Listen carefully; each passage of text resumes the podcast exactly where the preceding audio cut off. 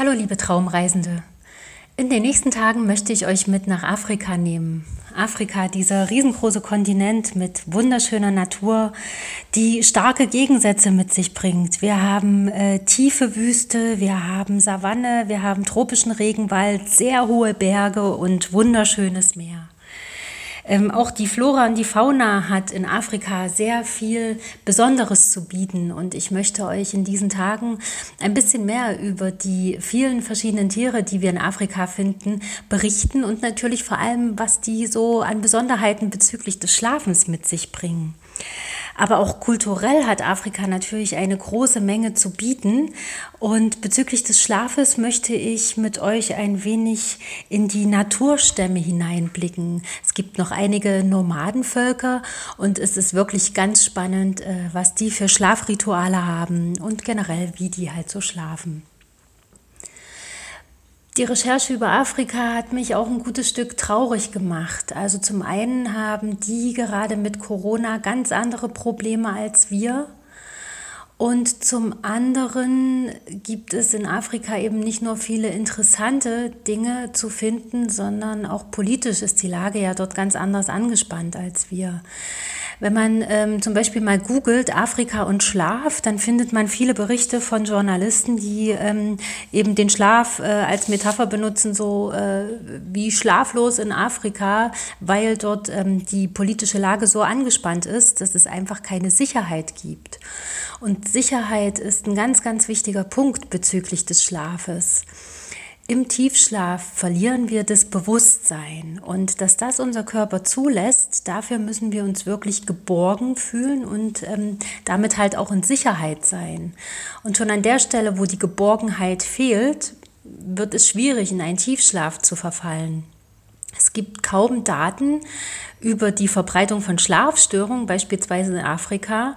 Ähm, leider ist es aber eben auch so, dass die Afrikaner in Anführungszeichen sehr gute Gründe haben, schlecht zu schlafen. Das heißt, sie sollten wachsam sein, weil gerade in den Krisengebieten ja doch auch des Nächtens Gefahren kommen können, so dass es am Ende sogar lebensgefährlich wäre, richtig tief und fest einzuschlafen.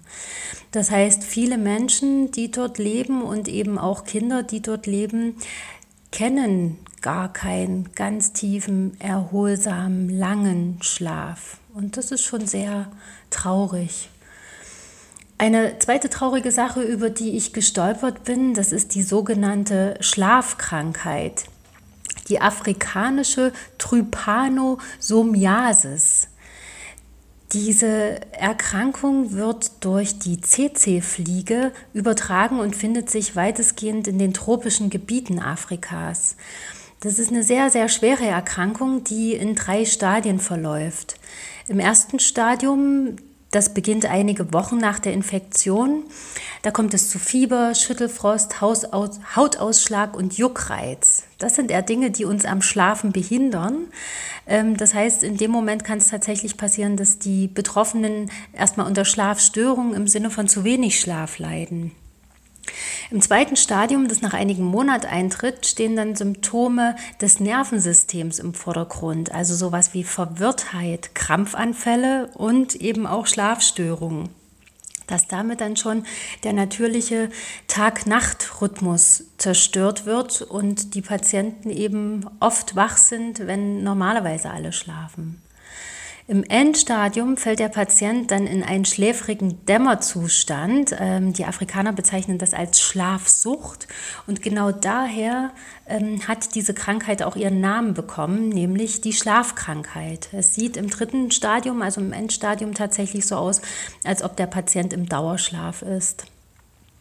Nach Schätzungen der WHO sind momentan mehr als 500.000 Menschen von der Schlafkrankheit betroffen, aber auch hier könnte die Dunkelziffer hoch sein. Ähm, momentan gibt es auch keine medikamentöse Prophylaxe der Schlafkrankheit oder eine Impfung, die da ähm, gewinnbringend wäre.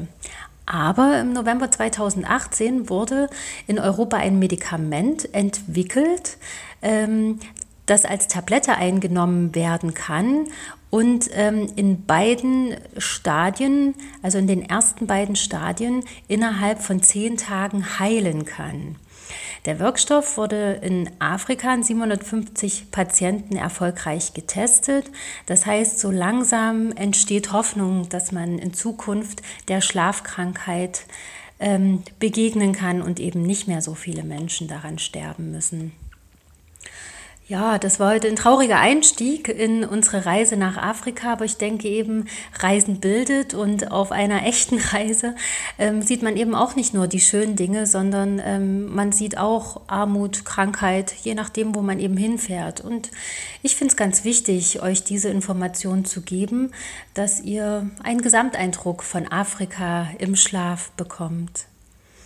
Ja, ich freue mich auf die nächsten Tage mit euch und für heute dann erstmal eine gute Nacht. Eure Caroline.